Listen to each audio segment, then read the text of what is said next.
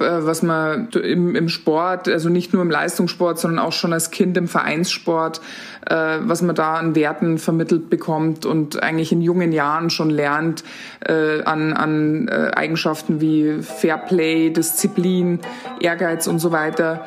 Äh, das geht, glaube ich, gar nirgends anders als im Sport. Herzlich willkommen zu Forever Young, dem Gesundheitspodcast vom Lanzerhof. Mein Name ist Nietz Behrens und ich bin nicht auf der Suche nach der ewigen Jugend. Ich versuche Antworten darauf zu finden, was ein gesundes Leben ausmacht. Ich möchte wissen, was man dafür tun kann, möglichst lange fit zu bleiben. Aus diesem Grund treffe ich jede Woche einen Gesundheitsexperten, der mir meine Fragen beantwortet. Und wer weiß, vielleicht kann man am Ende durch dieses Wissen doch ein längeres Leben führen. Profisportlerinnen benötigen eine gewisse mentale Stärke, um ihr volles sportliches Potenzial ausschöpfen zu können. Gerade in Situationen, in denen es darauf ankommt, abzuliefern, können Leistungsdruck, Nervosität und Wettkampfstress ansonsten einen negativen Einfluss auf die körperliche Höchstleistung haben. Maria Höfel-Riesch ist eine ehemalige deutsche Skirennläuferin. Zu ihren größten Erfolgen zählen drei Olympiasiege, der Gewinn der Gesamtwertung des alpinen Skiweltcups in der Saison 2010-2011 und jeweils eine Goldmedaille bei den Weltmeisterschaften 2009 und 2013. Hinzu kommen unzählige weitere Auszeichnungen und Erfolge, womit sie in ihrer aktiven Zeit zu den erfolgreichsten Athletinnen gehört. Wie sie es dabei jedes Mal aufs Neue schafft, ihre Nerven zusammenzuhalten und den Druck standzuhalten, erklärt sie mir heute. Herzlich willkommen, Maria Höfel-Riesch. Hallo Nils. Ach Maria, ich bin so dankbar. Wir haben ja ähm, vor, äh, ich, ich würde jetzt behaupten, ein Dreivierteljahr schon mal über die Idee gesprochen, einen gemeinsamen Podcast aufzunehmen. Und da hatten wir noch so ein paar Ideen, was wir machen könnten. Und äh, ich finde dieses Thema, was wir jetzt letztendlich uns darauf geeinigt haben, so toll und freue mich wirklich wahnsinnig auf dieses Gespräch. Also schon mal vorab vielen Dank, dass du dir die Zeit genommen hast. Ja, danke, sehr gern. Maria, was ist das eigentlich für ein Gefühl, Profisportlerin zu sein und jedes Mal die Piste herunterzufahren und dabei von etlichen Menschen bejubelt zu werden? Also ich meine, gerade du lebst jetzt im Augenblick in Kitzbühel, wenn ich mir so vorstelle, Hahnkammrennen, dieses, diese Zieleinfahrt beim äh, der Streif, ähm, diese Menschenmassen, auf die man dazu fährt. Ich meine, äh, versuch's mir zu beschreiben irgendwie. Naja, also ich muss sagen, so unter der Fahrt kriegt man das meistens gar nicht so sehr mit, weil da ist man ja doch äh, sehr, sehr fokussiert auf das, was man da gerade zu tun hat. Ähm, und ja, also die Menschenmassen bekommt man dann eigentlich erst so wirklich mit, wenn man, wenn man ins Ziel fährt. Und manchmal ist es halt so, da ist es dann eher ruhig, dann weiß man schon gleich im ersten Moment, oh oh, ich glaube, die Fahrt war nicht so gut und dann ist das natürlich gar nicht so ein schönes Gefühl. Aber natürlich, wenn die Leute jubeln und klatschen und ähm, man hatte eine, eine tolle Fahrt und ist vorne dabei, dann ist das natürlich ein ganz, ganz tolles Gefühl. Hast du das Gefühl, dass das auch eine gewisse Sucht ist, die man danach hat? Nach diesem Applaus, so wie es Schauspieler auch beschreiben? Mm, also ich würde es jetzt nicht als Sucht äh, äh, beschreiben. Also es ist nicht so, dass, dass mir das jetzt heute fehlt. Aber natürlich, wenn ich irgendwie alte Videos anschaue oder eben ähm, Aufnahmen von alten Erfolgen, war natürlich schon eine schöne Zeit und man, man erinnert sich gern dran zurück. Aber man darf halt auch nie vergessen, dass es nicht nur immer die, die schönen Momente sind, die man dann als Sportler erlebt. Es gibt auch ganz, ganz viele schwierige Momente, äh, Niederlagen, Verletzungen. Äh, das ganze Training im Sommer, stundenlang Konditionstraining, äh, auch äh, viele, viele Fahrten auf Ski, wo keiner dasteht und jubelt, wo dann der Trainer unten schimpft und sagt, jetzt bist, hast dieselben Fehler wieder gemacht und ja, einfach schwierige Phasen, wo man sich halt auch durchkämpfen muss und durchbeißen muss.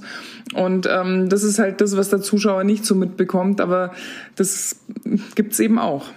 Da gibt's für mich einen der besten Spots, ich weiß nicht, ob du den mal gesehen hast, der lief in Deutschland gar nicht so stark, äh, oder ich glaube gar nicht, aber den hat Michael Phelps mal zusammen mit Under Armour aufgenommen, ähm, wo man im Grunde genau das sieht, wie er sich da immer durchs Becken quält, äh, durchs Gym quält, wie er seinen ähm, äh, seine Diät zu sich nimmt und ähm, äh, ein sehr, sehr emotionaler Spot, der dann am Ende so äh, sinngemäß sagt, naja, es sind die Dinge, die im Dunkel passieren, die uns dann im Licht erstrahlen lassen. Und genau. ähm, das ist im Grunde eigentlich das, was du jetzt gerade auch so beschreibst.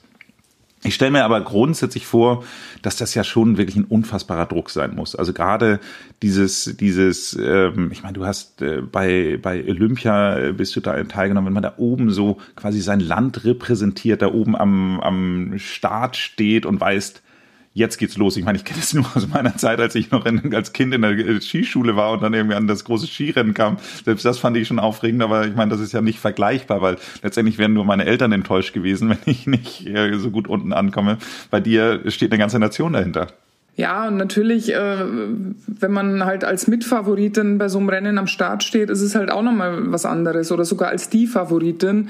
Äh, das heißt ja immer bei Olympia so ein bisschen dabei sein ist alles, stimmt in dem Fall halt nicht so ganz, weil wenn einfach die Erwartungshaltung, und da spreche ich jetzt nicht äh, nur von der Erwartungshaltung von außen, also von den Medien und von der Öffentlichkeit, denn natürlich hat man die Erwartungshaltung auch selber. Wenn man schon Weltcuprennen gewonnen hat, wenn man gut in Form ist, äh, dann ist man bei Olympia, die Chance hat man sowieso nur alle vier Jahre und dann will man da natürlich eine Medaille gewinnen und man weiß, man hat jetzt nur diese Chance. Äh, also da hast du schon recht, das sind schon wirklich extreme Drucksituationen. Ich denke es mir oft heute, wenn ich Skirennen anschaue und da steht dann der Führende vom ersten Durchgang als letzter oben und hat eben auch diesen mega Druck, gerade bei äh, Großereignissen. Da kriege ich selber schwitzige Hände und denke mir, wie konnte ich das alles ertragen damals? Also ich denke da heute wirklich äh, teilweise mit, Schau mit Schauer auf dem Rücken zu, äh, zurück. Aber ja, ich hatte wohl offensichtlich irgendwie in gewissen Situationen die Fähigkeit, da vieles auszublenden, um mich aufs Wesentliche zu konzentrieren. Und wohl deswegen äh, ist es mir dann auch gelungen, das ein oder andere Mal da dann abzuliefern. Hast du denn das Gefühl gehabt, dass es mit der Zeit besser wurde oder äh, ist es im Grunde genommen eigentlich, äh, ich meine, letztendlich äh, sind ja auch die Erfolge bei dir immer größer geworden, damit wahrscheinlich auch die Erwartungshaltung größer. Also oder wie ist es, wie hast du gelernt, mit diesem Druck umzugehen? Naja, also ich denke, dass ich da ein Stück weit äh, ein Talent dafür mitbekommen habe, ähm, weil ich habe nie irgendwie jetzt spezielles Mentaltraining oder so gemacht und ähm, war schon irgendwie immer so ein Wettkampftyp. Also es war oft so, dass ich zum Beispiel im Training total schlecht gefahren bin und ein, zwei, drei Sekunden hinterher und irgendwie wenn dann wenn dann das Rennen stattfand, dann konnte ich halt doch irgendwie wieder meine meine Leistung abrufen. Und deswegen glaube ich, dass das schon ein Stück weit naturgegeben ist. Äh, ich kann auf jeden Fall nicht sagen, dass es im Laufe der Zeit einfacher geworden ist, weil natürlich mit den Erfolgen ähm, ist der Druck nicht weniger geworden. Es ist ja nicht so, dass wenn man irgendwie eine WM oder Olympia einmal gewinnt, dass dann alle beim nächsten Mal sagen, naja, die hat ja schon mal gewonnen, macht ja nichts, wenn es jetzt diesmal nicht mehr klappt. Das ist, man will ja wieder und wieder. Also es, es hört ja nicht auf. Deswegen ist es ja auch so wichtig, dass man dann, finde ich, irgendwann mal den richtigen Absprung findet und die Karriere zum richtigen Zeitpunkt beendet und eben nicht erst dann, wenn man nicht mehr konkurrenzfähig ist oder eben nicht mehr ganz vorne mitfahren kann. Weil ich finde, gerade so große Sportler, die so viel gewonnen haben, äh, wenn die dann irgendwie so einen sang- und klanglosen Abtritt haben, das äh, wird denen dann irgendwie nicht gerecht. Absolut, absolut. Ich meine, man hat so ein bisschen, wenn ich jetzt mir überlege, finde so eine sehr lange Karriere, wo andere Leute schon viel früher mal aufgehört haben, wie Henry Agassi, ähm, der, der ja auch dann irgendwann seine Sponsoren verloren hat und allen drum und dran dann doch nochmal brilliert hat. Also es ist schon, schon sehr faszinierend. Kommen wir aber trotzdem zurück nochmal zu dir und deiner aktiven Zeit. Also was würdest du denn sagen, hat dir der Sport gegeben oder äh, was hat dich daran so fasziniert? Naja, also fasziniert vom Skifahren war ich schon als kleines Kind. Also ich weiß das natürlich auch nur aus Erzählungen meiner Eltern. Also ich bin mit zwei Jahren auf Ski gestellt worden und wollte am liebsten gar nicht mehr runter. Also ich bin jeden Tag wollte ich Skifahren und egal wie schlechtes Wetter, damals bin ich sogar gerne noch bei schlechtem Wetter gefahren, da war mir das noch egal, weil mir einfach Skifahren so unfassbar viel Spaß gemacht hat. Und dann war das, äh, ich könnte es jetzt gar nicht genau benennen, aber ich würde würd sagen, da war im Alter von ähm, ja, so zehn, zwölf Jahren dann schon so der große Traum, ähm, da wirklich mal irgendwie bei Olympia ganz oben zu stehen. Also ein Moment weiß ich noch, äh, als ähm, in, in, bei Olympia Nagano 98 Martina Erdl, Hilde Gerg und Katja Seitzinger äh, mit ihren Zebra-Anzügen zu dritt auf dem Podest standen und sich die olympischen Medaillen abgeholt haben. Das habe ich schon mit, das hat mich wahnsinnig motiviert und ähm, da war ich 13 Jahre alt, also gar nicht mehr, so, also wenn ich mir mal vorstelle, dass ich drei Jahre später dann schon mein mein erstes Weltcuprennen selber bestritten habe, äh, ist eigentlich unvorstellbar. Aber das war so ein Moment, wo ich wirklich gemerkt habe, ich möchte, ich möchte auch hin, wo die sind kann ich total gut nachvollziehen. Lustigerweise ist es bei mir immer so, ich möchte so gerne nur mal, weil ich vielleicht auch äh, weiß, dass ich äh, noch nie in irgendeiner Sportart so gut war, dass ich mal irgendwelche olympischen Ambitionen hätte überhaupt nur entwickeln können. Aber mein großer Traum wäre ja überhaupt mal eine einen Tag in so einem olympischen Dorf zu verbringen. Ich äh, stelle mir das total faszinierend vor. Ähm, ist es wirklich so toll? Naja, also da muss ich dich jetzt leider ein bisschen enttäuschen. Ähm, also ich war ja nur zweimal bei Olympia, denn 2002, da war ich noch Schülerin und äh, mit 17 Jahren dann auch noch ein bisschen zu jung, um da dabei zu sein. 2006 war ich dann leider verletzt mit Kreuzband und dann somit war es 2010, wo ich ja dann Gott sei Dank mit zwei Goldmedaillen schon sehr erfolgreich war, war mein, mein erstes Olympia. Und damals waren aber die Gegebenheiten in Whistler Mountain vor Ort für uns als deutsches Team besser, nicht im olympischen Dorf zu sein, aufgrund der Wege zum Lift und, und von der ganzen Logistik her. Deswegen hat der DSV für uns damals zwei Apartmenthäuser angemietet, äh, wo wir so ein bisschen außerhalb gewohnt haben. Also da habe ich Olympisches Dorf gar nicht mitbekommen. Naja, und in Sochi, da war es leider noch nicht so wirklich fertig. Also da war zwar schon so, wie man sich ein olympisches Dorf halt vorstellt, mit diesen ganzen Häusern, wo überall die Flaggen aus den Fenstern hängen und äh, wo es dann eben schon eine große Mensa gibt, wo sich alle zum Essen treffen. Aber ja, in meinem Apartmenthaus, da war so ein, so ein Kellerzimmer, ich meine, ich hatte schon Platz, ich hatte es auch für mich allein, aber da war, konnte man noch ins Innenleben vom Haus reinschauen und es ist halt leider alles nicht ganz fertig gewesen und es war dann schon für drei Wochen ein bisschen eine harte Unterkunft. aber ähm, ja, es hat der sportlichen Leistung zum Glück nicht geschadet und ähm, darauf kommt es ja am Ende äh, eigentlich am meisten an. Man muss jetzt nicht da im Luxus wohnen bei so, bei so Olympischen Spielen, aber es müssen halt schon die Voraussetzungen für äh, Training und Wettkampf und auch Ernährung und so müssen halt schon gegeben sein. Und das war teilweise nicht ganz so dort. Ja, ich kann mir auch vorstellen, dass wahrscheinlich das Olympische Dorf im Sommer, wo man noch mehr draußen sein kann, auch vielleicht auch nochmal was anderes ist. Ich erinnere nur meine Zeit, ich war mal eine Woche in Whistler zum Skifahren und es hat irgendwie, äh, es gab keinen Tag, wo es durchgehend Sonne war. Äh, mir wurde auch mal sowieso gesagt, das liegt ja relativ niedrig und hat trotzdem sehr viel Schnee. Das liegt einfach daran, dass die sehr viel Niederschlag die ganze Zeit haben. Ja, wir ähm, hatten damals auch viel Regen, das weiß ich auch noch.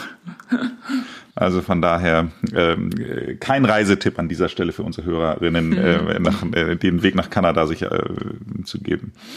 Würden wir mal sagen, dass ähm, diese mentale Stärke, du sagst, sie ist ein Stück weit mit angeboren, aber ähm, trotz allem würdest du jetzt so sagen, dass das, was du im Sport gelernt hast, auch Einfluss auf dein Leben außerhalb des Sports beziehungsweise auch nach dem Sport hat? Ja, also auf jeden Fall. Ich glaube, äh, was man im, im Sport, also nicht nur im Leistungssport, sondern auch schon als Kind im Vereinssport, äh, was man da an Werten vermittelt bekommt und eigentlich in jungen Jahren schon lernt äh, an, an Eigenschaften wie Fairplay, Disziplin, Ehrgeiz und so weiter. Das geht, glaube ich, gar nirgends anders als im Sport. Und da zehrt man schon ein Leben lang davon. Also ich merke das heutzutage, gerade in der jetzigen Zeit, wo es ja wirklich alles nicht so einfach ist mit der Corona-Krise und so, äh, was man da als, als Leistungssportler für eine Resilienz aufbaut und ähm, für ein Durchhaltevermögen und, und was man da dann schon in, in so Extremsituationen einfach für, für eine Kraftaufwendung schafft, das ist äh, schon wirklich ähm, da hat man auch im wahren Leben was davon, das muss man wirklich sagen, ja. Ja, kann ich mir so gut vorstellen. Also gerade auch die Disziplin, die man da letztendlich ja auch ein Stück weit aufbringen muss. Also man, man, wie du schon sagtest, ganz einleitend, also diese ganzen ähm, Trainingseinheiten, die man da ständig hat. Ich meine, du hast es aus einer gewissen Leidenschaft heraus gemacht, aber nichtsdestotrotz, also ich glaube, es war trotzdem nicht immer Spaß. Und gerade auch, wenn du so früh als junges Mädchen schon so angefangen hast, kann ich mir sehr gut vorstellen, dass ähm, man natürlich auch Freunde hatte, die im Zweifelsfall dann gerade in ihrer Sturm- und Drangzeit auch lieber andere Sachen gemacht haben als das, was du so gemacht hast.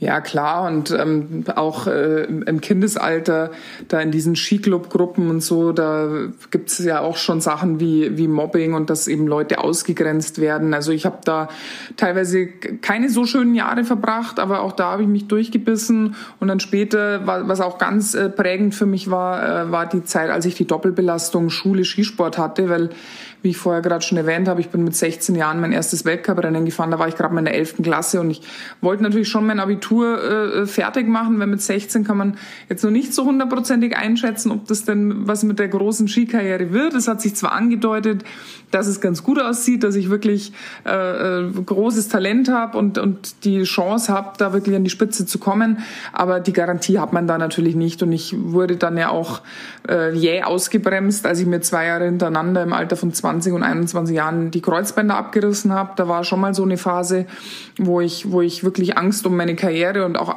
Angst drum haben musste, überhaupt wieder Skifahren zu können, ja, weil mein Knie wirklich ziemlich Schrott war. Und das war auch so eine, also im Nachhinein würde ich sagen, eine Zeit, die mich auch gestärkt hat. Also so schlimm das damals war und äh, ich bin dann zwei Saisonen hintereinander vorm Fernseher gesessen und musste die Rennen im Fernsehen anschauen. Einmal WM in Bormio verpasst, Olympia in, in Turin verpasst 2006 und halt eben jeden Tag diese Unsicherheit, wird es nochmal was?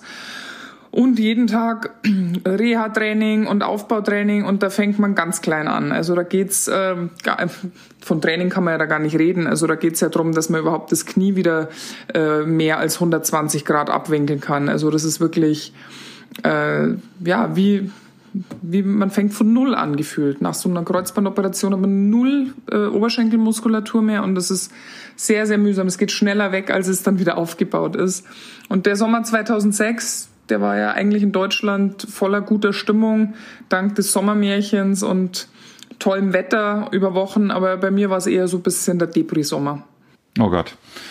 Na, das, äh, damit gibst du mir im Grunde genommen eigentlich eine, eine Steilvorlage für meine nächste Frage. Du hast ja im März 2014 nochmal einen sehr schweren Sturz gehabt und damit einhergehend die vorzeitige Beendigung der Saison und deines Karriereendes äh, dann verkündet. Ähm, was hat sich in dem Moment für dich geändert?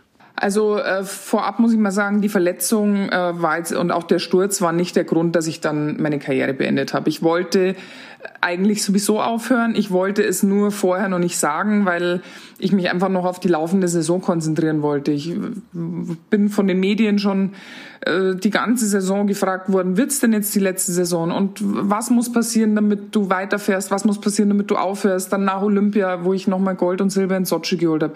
Und hörst du jetzt auf oder fährst du doch noch weiter? Es hat mich einfach wahnsinnig genervt. Deswegen habe ich immer gesagt, also jetzt lasst mich doch bitte mal die Saison zu Ende fahren. Ich fahre noch um den Gesamtweltcup und dann werde ich ähm, nach der Saison in, in mich reinhören und, und dann wird mir mein Kopf und mein Körper schon sagen, was das Richtige ist.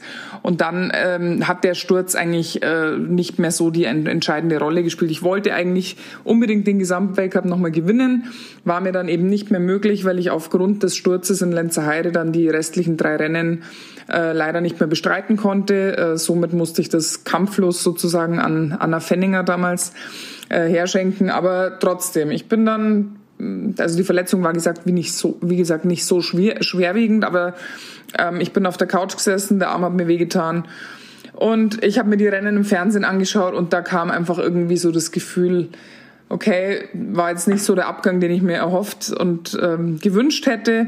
Aber es ist jetzt einfach gut. Es, äh, es reicht mir jetzt. Ich habe jetzt nochmal Olympiagold gemacht. Ich bin zwar erst 29, natürlich hatte ich auch Gedanken, ist es nicht ein bisschen zu früh. Aber nach dreimal Olympiagold und einmal Silber und vielen Medaillen bei WM und Gesamtweltcup auch schon gewonnen, auch wenn es in dem Jahr dann nicht mehr geklappt hat. Irgendwie hat mir mein Bauchgefühl gesagt, es ist genug. Ich kann das total gut verstehen, weil letztendlich muss man ja auch mal ein bisschen sehen, was man noch erreichen kann, was man noch nicht erreicht hat. Und ähm, deswegen ja nochmal dann sagen, okay, diese Saison will ich gerne nochmal dieses Ziel erreichen, aber letztendlich ist es ja wieder ein Ziel, was man schon mal erreicht hat.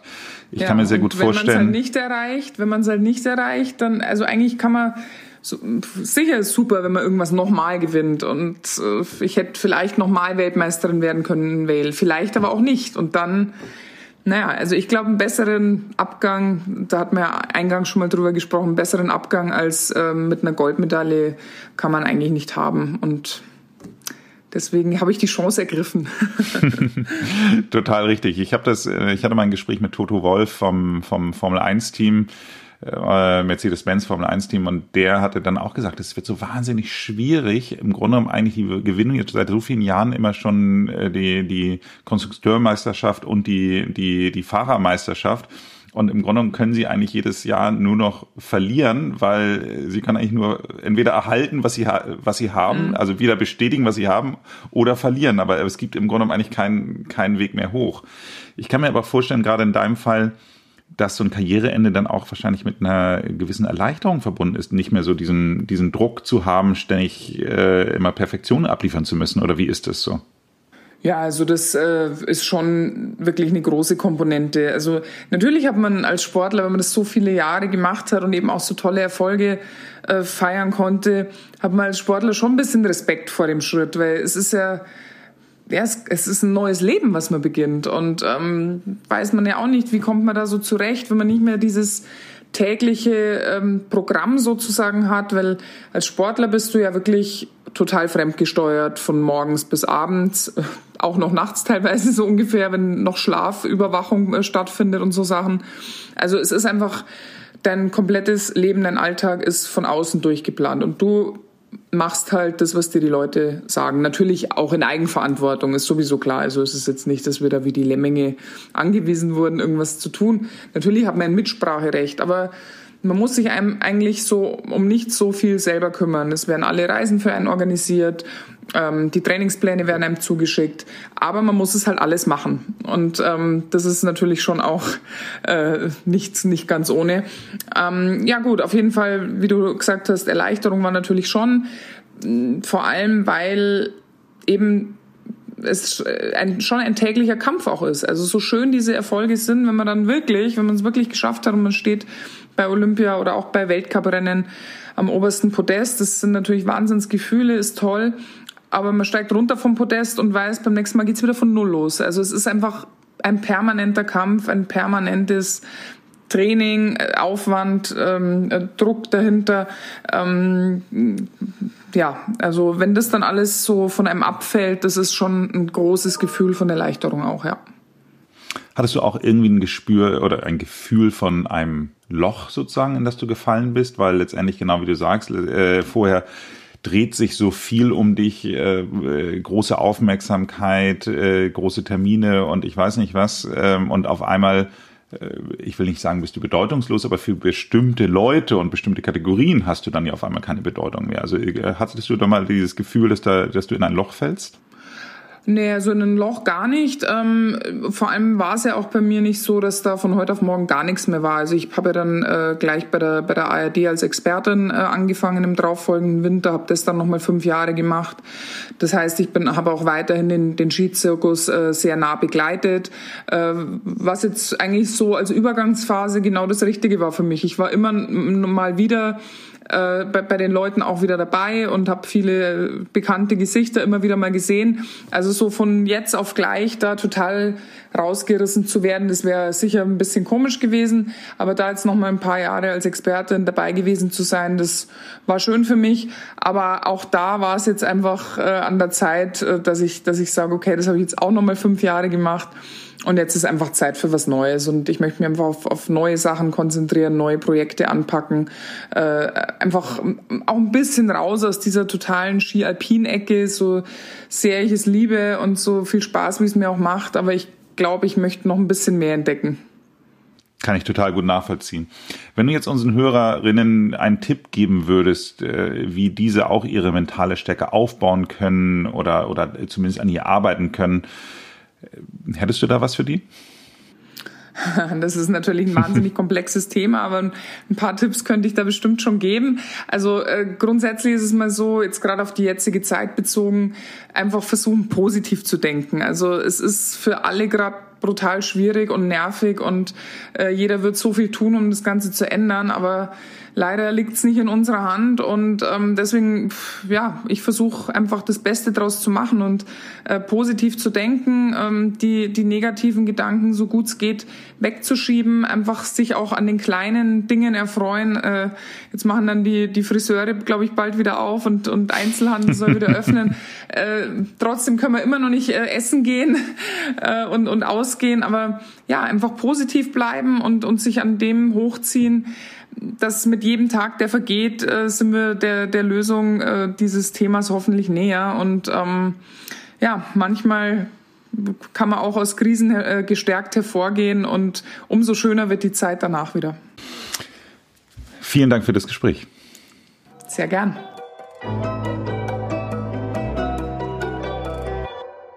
Habe noch mal eine letzte Frage. Wenn ich mir so vorstelle, als Profisportlerin bist du die ganze Zeit so betreut und hast du deinen festen Ernährungsplan und wahrscheinlich wird das teilweise auch für dich gekocht und geliefert und allen drum und dran. Und dann hört das auf einmal auf. Dann hast du auf einmal keinen, keinen Koch mehr, keinen Ernährungsplan, kein gar nichts mehr. Also, und das mit 29. Also, kannst du dann überhaupt kochen für dich selbst?